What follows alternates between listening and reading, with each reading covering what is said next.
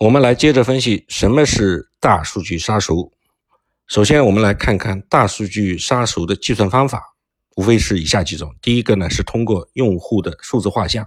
也就是通过对用户的基础数据、行为数据进行分析之后，能够为每一位用户勾勒出一个大致完整的数字画像，从他的性别、年龄、教育程度等等各个方面，方便机器人来认识你。其次呢是对他的行为进行数据分析。通过对所有用户的基础数据进行分析，就可以得出更深层次的用户的信息。比如说，你的价格敏感度。一般的商城平台在使用推荐算法处理问题的时候，并不是简单的根据消费者购买商品的数量和价格来确定的，而是会看他可能购买的商品在所有的三级品类中的价格排序。比如说，那些被他加入购物车的商品有着怎样的排名。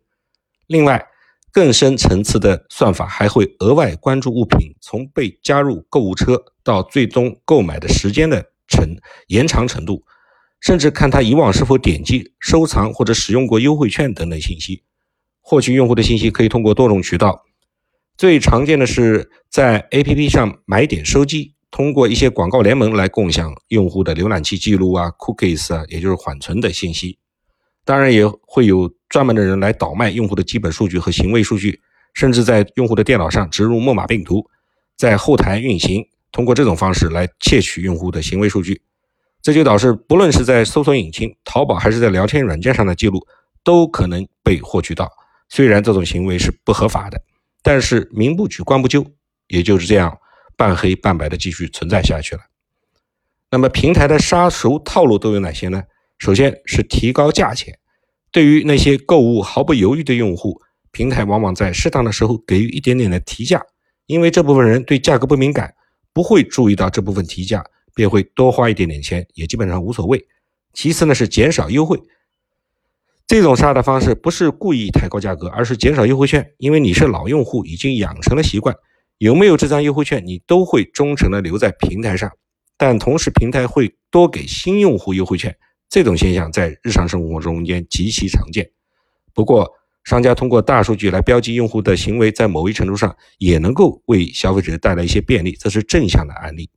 比如说，餐饮业通过美团啊、大众点评等订餐平台，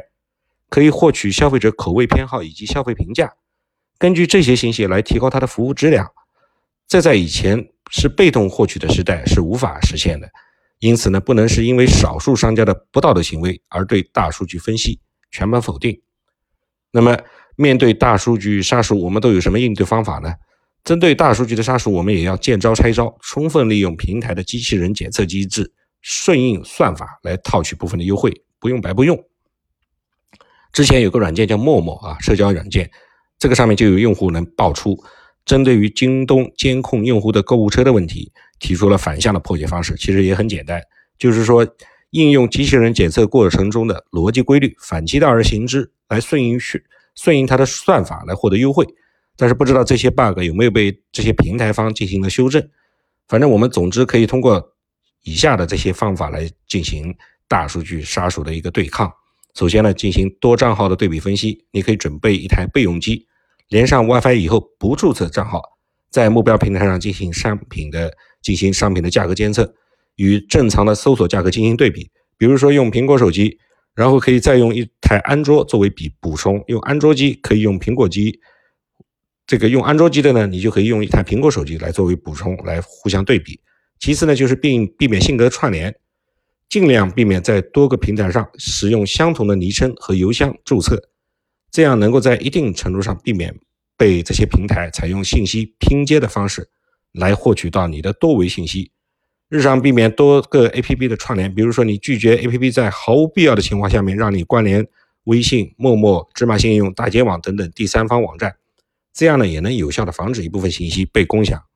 第三呢就是线上线下进行一个自己的指标预估，有时间的话可以去实体店转一转，看看实体店的商品和你在线上平台上购买购买的商品，或者在平台上不同的商家，这个你多多个 APP 来查询进行比价。所以呢，面对大数据杀熟的趋势，消费者应该积极主动的保护个人隐私。作为商家呢，也应该反思大数据的各种不同用法，在利用大数据为消费者提供个性化服务的同时，应当遵守合规合法的交易原则。这个尤其是要遵守现行的电子商务法。下一节我们会跟大家讲一讲这个新法，也不算是新法，二零一九年一月一号就开始实施了。